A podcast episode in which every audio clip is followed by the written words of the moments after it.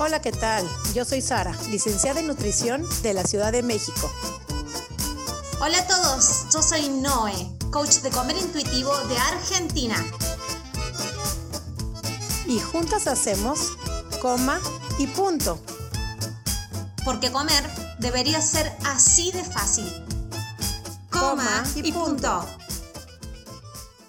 Bienvenidas a un episodio más de Coma y Punto, después de una pausa que hicimos ahí con la Sari, que fue así bastante brincada, pero acá estamos de vuelta y estamos muy felices y volvimos con todo, ¿cierto, Sari? Contame.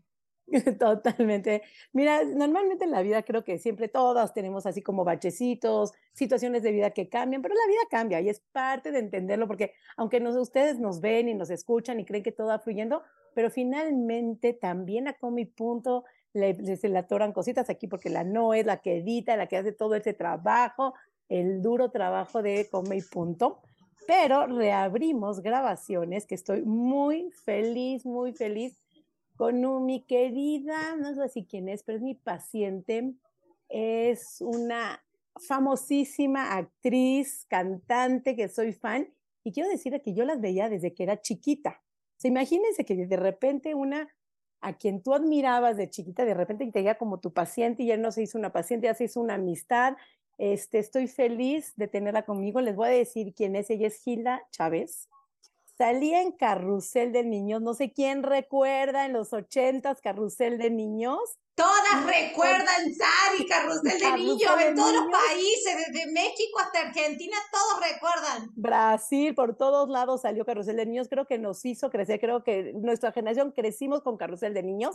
y en Carrusel de Niños se llamaba Laurita, Laurita la enamorada, la tierna, la preciosa Laurita, que en la vida real se llama Gilda Chávez. Y hoy tenemos a mi querida Gilda haciendo un maravilloso monólogo que se llama Una gorrita con todo, que ahorita nos va a platicar del monólogo. Es maestra, da clases, está en el teatro, ha acaparado todos los escenarios, en todas las tallas, en todos los momentos. Gila, bienvenida, como mi punto, es un placer tenerte aquí con nosotros. ¿Cómo has estado, mi querida Gila? Ay, qué gusto, muchas gracias. Qué bonita presentación, oye, me siento muy... Con todo el cariño, bienvenida. Oye, tenemos aquí una famosa, hemos tenido varias famosas, pero aquí tenemos una famosa con todo el cariño, con todo el corazón. Y Gila, platícanos un poquito de la historia, qué te hace llegar a una gordita con todo, qué te hace llegar a acaparar otra vez nuevamente, tomar las cámaras, la televisión, el teatro, retomar todo. ¿Cuál es tu historia?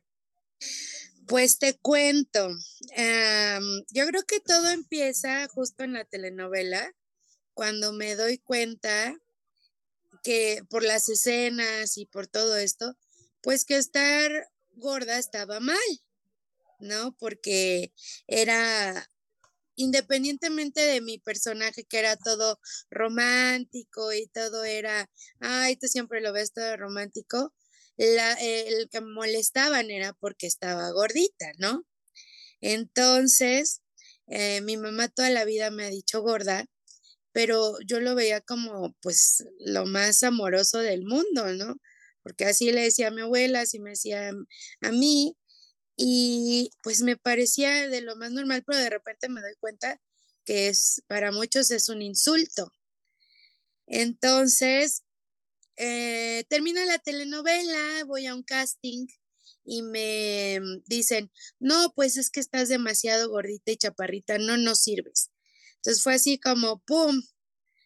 Eh, y de ahí empieza como este autosaboteamiento de, de verme todo el tiempo fuera del, del, estándar de la gente y pues siempre estar bajando de pesos. Y justo mi dieta, yo creo que mi primera dieta fue como a los ocho años, una cosa así. Y toda la vida, toda la vida, toda la vida estuve a dieta, ¿no? Entonces, y siempre, sí, en lucha constante con la comida, siempre eh, sintiéndome culpable por cualquier bocado fuera de, de algo sano, supuesto. Entonces, hasta la pandemia llevaba yo ya dos años y medio con una dieta keto.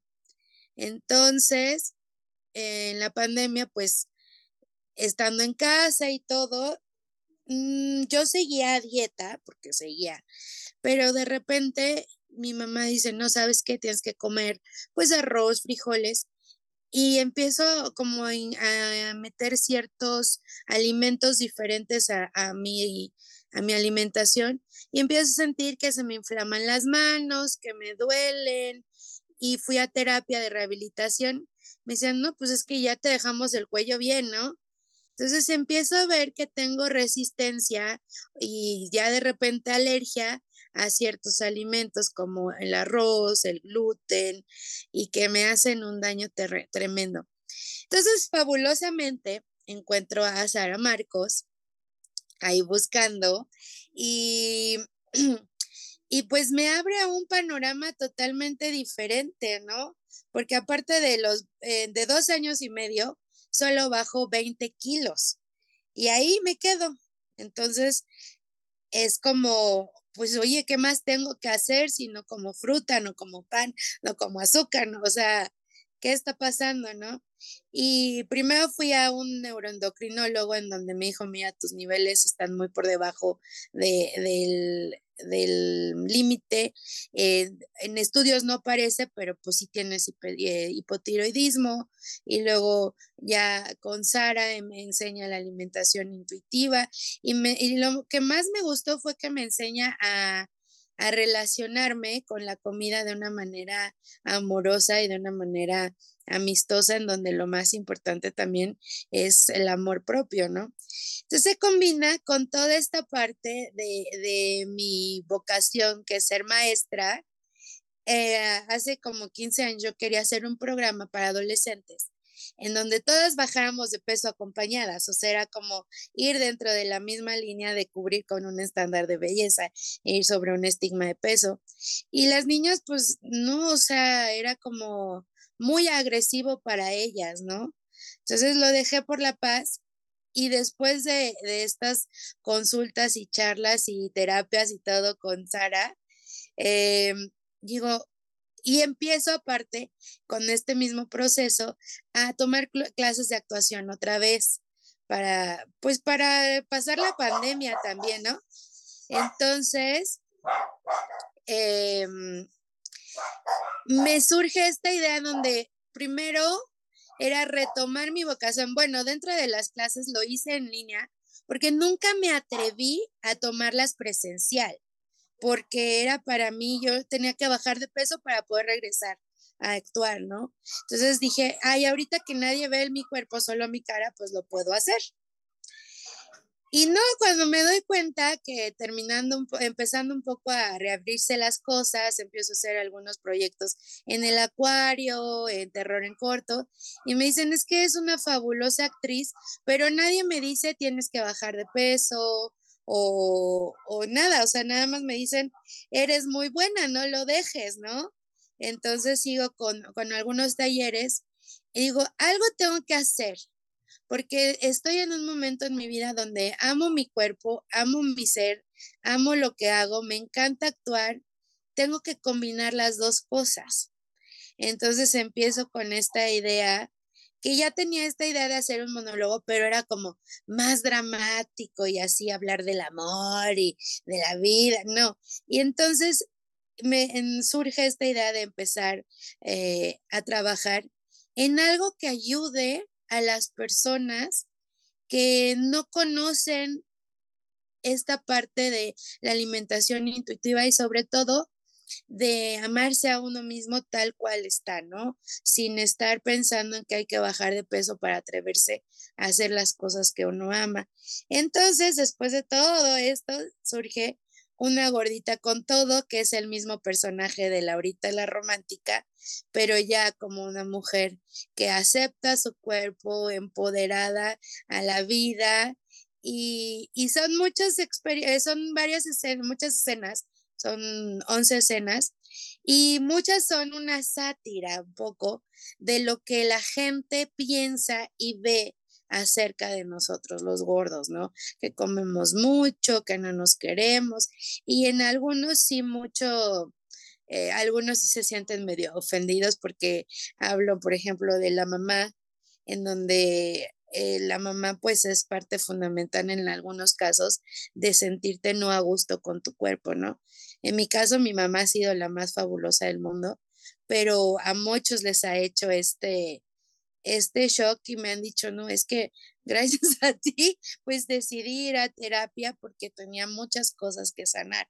Entonces, no es solo para, para personas gordas, sino es para todo mundo. Hilda, ¿Hilda o Hilda? ¿Lo pronuncié bien? Como quieras, los dos. Hilda, bien.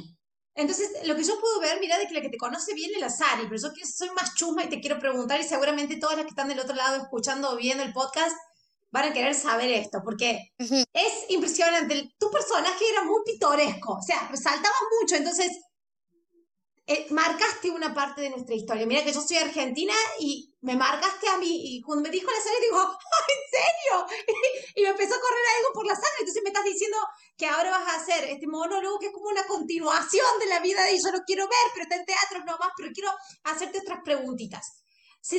me da como entender de que es como por tu cuerpo y por esto que te dijeron de que tenías que adelgazar o que eras gorda para continuar la actuación, de alguna u otra forma pusiste una gran pausa en tu vida, cosas que sí te gustaban, a la expresión de tu creatividad y también a lo que vos sos como artista. Y te dedicaste a hacer una carrera paralela, que también es tu pasión, que es maestra y que seguramente desarrollaste y conociste un montón de cosas y tuviste una experiencia que hoy nutre también lo que sos. Pero de ahí para adelante, cuando conociste a Sari, te dijo, che, no, puedes empezar a vivir ahora, no hace falta poner la vida en pausa hasta que bajes de paz, puedes empezar a vivir ahora y podés reconciliarte y apreciar tu cuerpo tal cual es, porque no hay nada de errado con vos. Empezaron a surgir un montón de cosas, es como que la vida volvió a florecer. Contame de ese, porque me encanta cuando la gente me, me cuenta del florecimiento, que no solamente fue con tu carrera eh, profesional, hubieron otros aspectos de que vos empezaste a descubrir de vos, y estamos hablando de hace cuatro, tres años, en medio, en medio de una pandemia, o sea, no hace mucho, entonces la mayor parte de tu vida es como que había cosas en pausa. Contame un poquito, porque me gusta hacer chumba de esto, de cuando la gente, las mujeres específicamente florecen después que dejan de hacer dietas e intentan de bajar de peso. Es un cambio maravilloso, o sea, verdaderamente primero que nada, el, eh, tener una relación sana con la comida en donde puedes comer sin sentirte que, que, no vales y que estás haciendo las cosas mal y comer sintiéndote merecedora de comer, ¿no? Porque a veces hasta eh, no, hasta comer algo dices que no me lo merezco, no puedo, ¿cómo me estoy atreviendo a hacerlo? ¿no? Ese fue uno de los primeros pasos el, dejarme lucir ropa que en la vida me había atrevido a lucir, o sea, colores que sabía que me quedaban, que me encantaban, que cada vez que me atrevía a ponerme una blusa rosa, naranja, amarilla, lo que fuera, decían, ay, te ves muy bonita, ¿no? Y, pero siempre mi guardarropa era negro, azul, marino, eh, blanco no, porque sentía que me veía muy amplia. Entonces, también el, el tener esta libertad de escoger la ropa como uno quiera. Suenan cosas que eh, parecerían cosas bastante como shallow, ¿no? Pero no eran, eh, fue un florecimiento de decir, wow, qué bien me veo, qué bien me siento.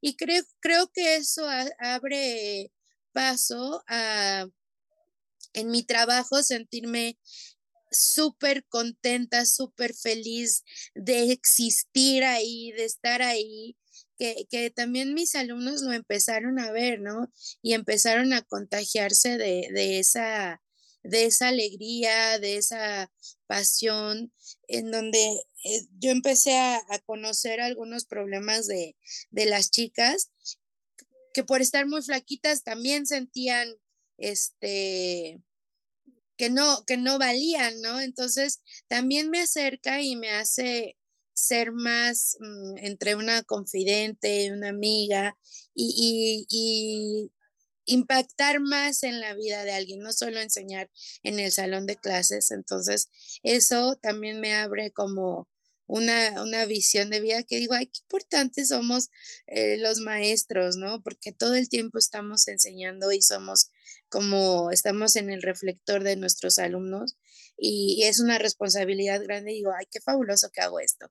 Y en mi vida personal todo se empieza acomodar porque también empiezo como a tener una relación más sana con el dinero, con el amor, con, con todo. O sea, es como un chip que se reinicia y, y, yo sí lo siento, te sientes tan merecedora de todo que todo llega, o sea, todo empieza a, a fluir en las amistades, en, en, en cada aspecto de, de, de, la vida se hace maravilloso. Entonces, eh, es como, como decir, ay, ¿por qué me tardé tanto? Pero a la vez creo que necesitaba ese tiempo y ahora en lugar de sentirme cuarentona devastada, me siento así como cuarentona, pero próspera y, y, bella, ¿no?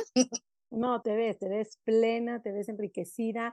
Y la verdad es que ya me gustaría que compartas, porque suena muy padre, ya estoy aquí, pero ¿cómo fue que empezaste a conquistar la televisión, que te empezaron a llegar todas estas cosas buenas, que das el salto? Porque yo recuerdo eh, que me, yo te decía, Gila, puedes, cualquier persona tiene derecho a ocupar cualquier espacio público, cualquier persona tiene el derecho de subirse a un escenario, no se, necesita un cuerpo para poder estar, porque tenemos gente muy delgadita que tampoco se atreve a subir un escenario. Nadie tiene el talento que tú tienes, porque tú naciste con el talento y tu cuerpo ha sido así desde chiquita, desde los ocho años, desde que naciste. Ese cuerpo no lo vamos a cambiar, es tu forma de tu cuerpo, es lo que siempre, es lo que hablábamos.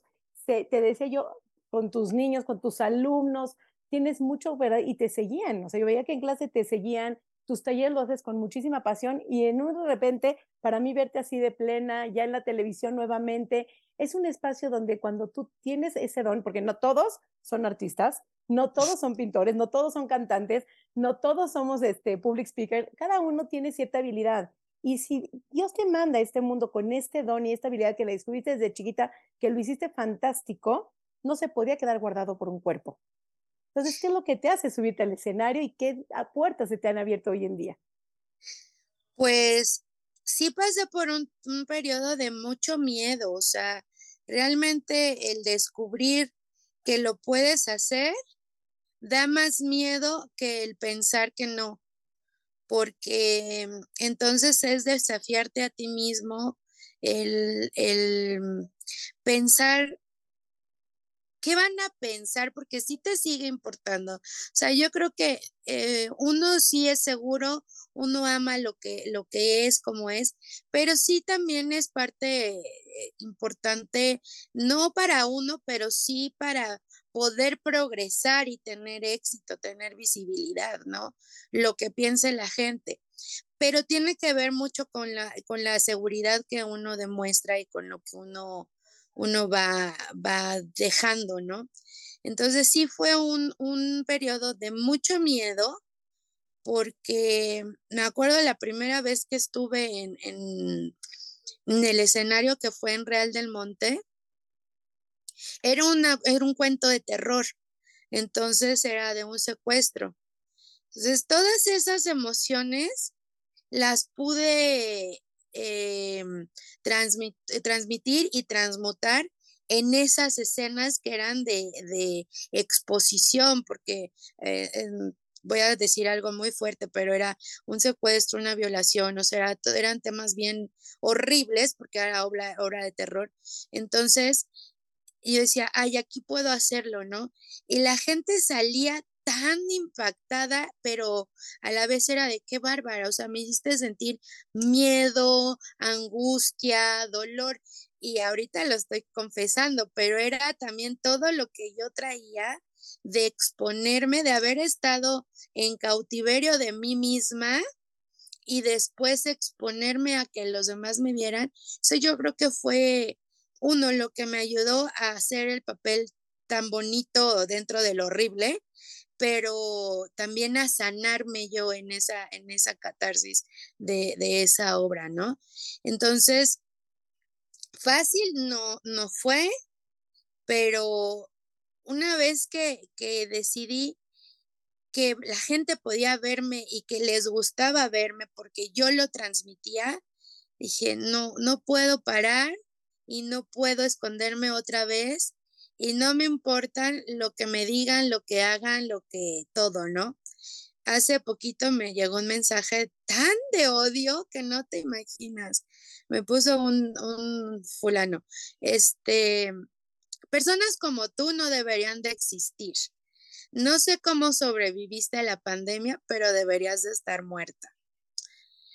Y yo así de, lo vi y lejos de yo sentirme afectada, dije, qué tristeza que existan estos sentimientos en la gente, en este mundo.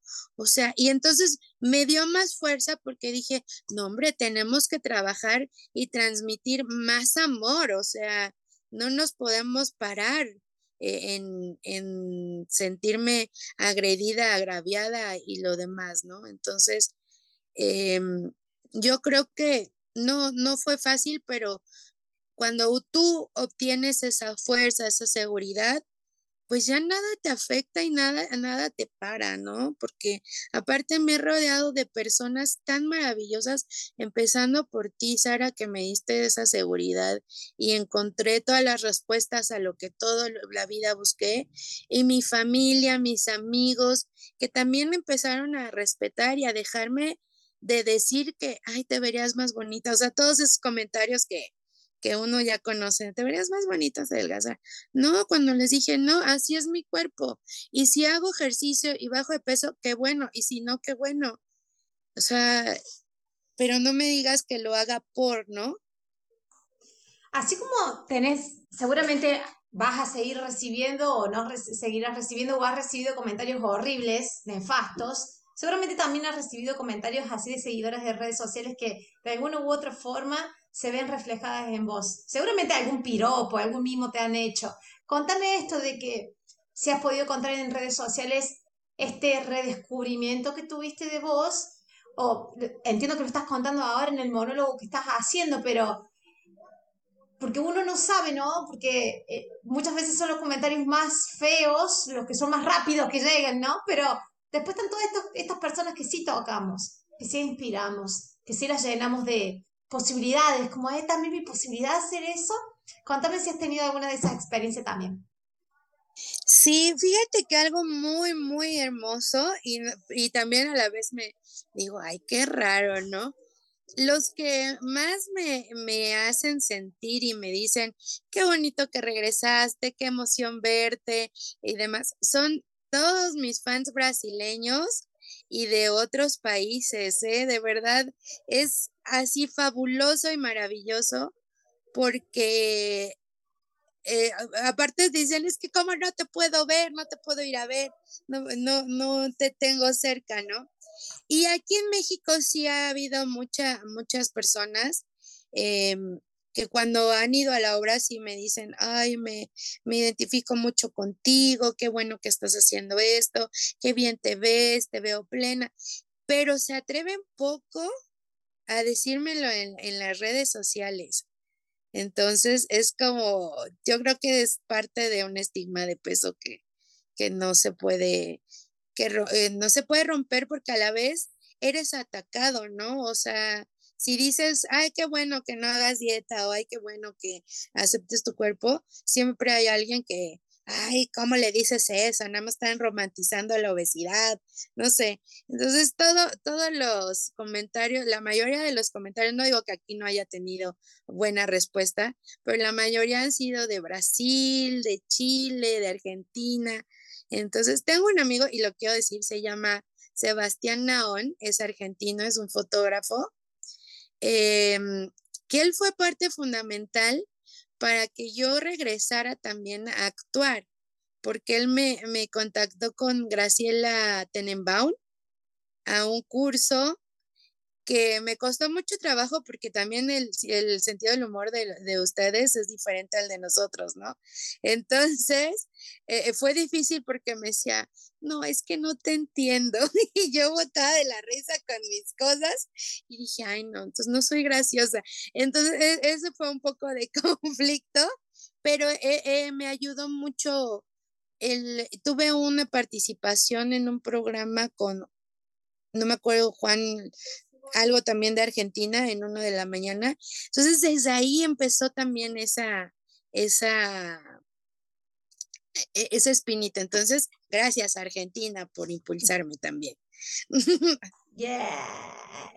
Y, lo que decís de los fans brasileros, lo que yo, yo vivo en Río de Janeiro, lo que entendí ahora de los brasileros, que son muy, muy fieles a los programas que ellos los marcaron. Entonces los siguen en Instagram, no tienen, es algo de Brasil nomás, yo no lo entendí hasta ahora y vos que me lo estás diciendo lo, lo entiendo aún más por ejemplo, sitcoms de Estados Unidos que veían cuando era el más chiquito. Todo el mundo odia a Chris, no sé si ese lo conocen. Bien, lo siguen al actor, hoy no sé cuántos años tiene, debe tener tu edad, Hilda, y lo siguen y le dejan un montón de corazones y comentarios en portugués. El actor no entiende qué es lo que le están diciendo, pero eso es lo que tienen los, los brasileños, como que son como muy fieles cuando un actor cuando un personaje también les tocó y lo siguen y te siguen haciendo así como la barra. Eh, eso es lo que, lo que veo, así que me encanta de que, los brasileños también te estén apoyando en todo este regreso a las tablas, decimos nosotros. Qué lindo, Gila. Y sabes que me, me, quedé pensando ahorita que dices que no has recibido mucho pirón por redes sociales. Me deja a mí pensando cuánto todavía la población, las personas, están listas para soltar la cultura de dieta. Y sabemos claramente que no todo el mundo está listo para soltar la cultura de dieta probablemente las personas que viven en una talla grande son mucho más receptivos porque ya vivieron desde las cinco gotitas de limón en agua caliente, la dieta keto, la dieta de la luna, la dieta del sol y la dieta que te puedas imaginar, ya pasaron por todo eso y entienden que por más esfuerzos el cuerpo va a regresar a ser de su misma forma, quedando o no, en un 95% de las personas. Pero, sin embargo, los que se atreven a dejar ese tipo de comentarios habla más de ellos o sea, ¿cómo se atreven a dejar ese tipo de comentarios? Habla más de ellos, de su odio, de su rechazo, y probablemente o venden cultura de dieta o tienen el privilegio de un cuerpo delgado. Porque una persona que está sana con su cuerpo no se atreve ni a comentar del cuerpo de otro, y lo has visto y que seguramente que te ha pasado, de que estás en paz con tu cuerpo, con la comida, ni siquiera te fijas en los cuerpos de los demás. Y eso es lo que pasa. Número uno, dejan de tener atracones y número dos, dejas de ver los cuerpos ajenos. Y el que todavía mira cuerpos ajenos, ¿qué tanto rollo tiene con su propio cuerpo? Y el que no se atreve a dejar un lindo comentario en redes sociales, ¿qué está lidiando con su cuerpo? Porque para mí, el verte en escenarios, que de hecho ahorita nos vamos a ver en ese monólogo, porque voy para allá corriendo a verte, a filmarte, a abrazarte, me encanta ver este crecimiento tuyo, me encanta que puedas representar otros cuerpos, porque el que tú estés para en un escenario, representas otros cuerpos y no nada más das voz a muchas otras personas que no han podido levantar esa voz. Y es importante levantar esa voz porque en algún punto se normalizó lo que no es normal, porque como tú decías, el que desde chiquita te agredieran o que no era normal o no estaba bien visto el ser gorda, fue normalizado. El burlarse del gordito en las escuelas todavía está normalizado y creo que esto tiene que parar. Y en la manera que lo estás haciendo con tu voz, con Comi Punto y con otras, muchas otras voces que se están levantando, esto va a dejar de ser normal. Toma tiempo, no es rápido. Los cambios sociales toman mucho tiempo, pero con paciencia y con, como tú con paciencia, con compasión y con amor, estamos en el camino. Y esa es la manera, y Gila, no me queda más que felicitarte, agradecerte que estás en Punto. Invítanos a tu monólogo, invítanos a tus redes sociales invítanos a ver a Hilda Chávez en escena, por favor. Muchas, muchas, muchas gracias, Noé y Sari. De verdad que este podcast es un bálsamo para el alma de muchas personas que en algún momento también pues recaemos, ¿no? Porque la, hay tanta la información que de repente si dices, Ay, lo estoy haciendo mal, ¿no? Pero volverlas a escuchar es como, ay, yo que voy por el buen camino. Em, bueno, pues los invito a que nos sigan en hildachávez.oficial en Instagram y gordita-teatro igual en Instagram, que es el de una gordita con todo. En TikTok estoy como IldusWS27 y una gordita con todo. Síganlos. Eh, a veces no me gusta mucho unirme a algunos trends, pero a veces ahí estoy haciendo mis propias tonterías porque me encanta también hacer este cosas que, que me divierten, ¿no? O sea, no, no, ahí como que de repente no subo cosas tan profundas porque pues a veces también es como difícil, ¿no? Pero me encanta hacer mis TikToks con canciones y demás. Y en el teatro nos quedan tres domingos, el día de hoy, que es 7, el 14 y el 21, en el Foro 37, en la Colonia Juárez, en Londres 37, Ciudad de México. Y tenemos una fecha para el Estado de México en Gautitlán Izcalli, el 20 de mayo también.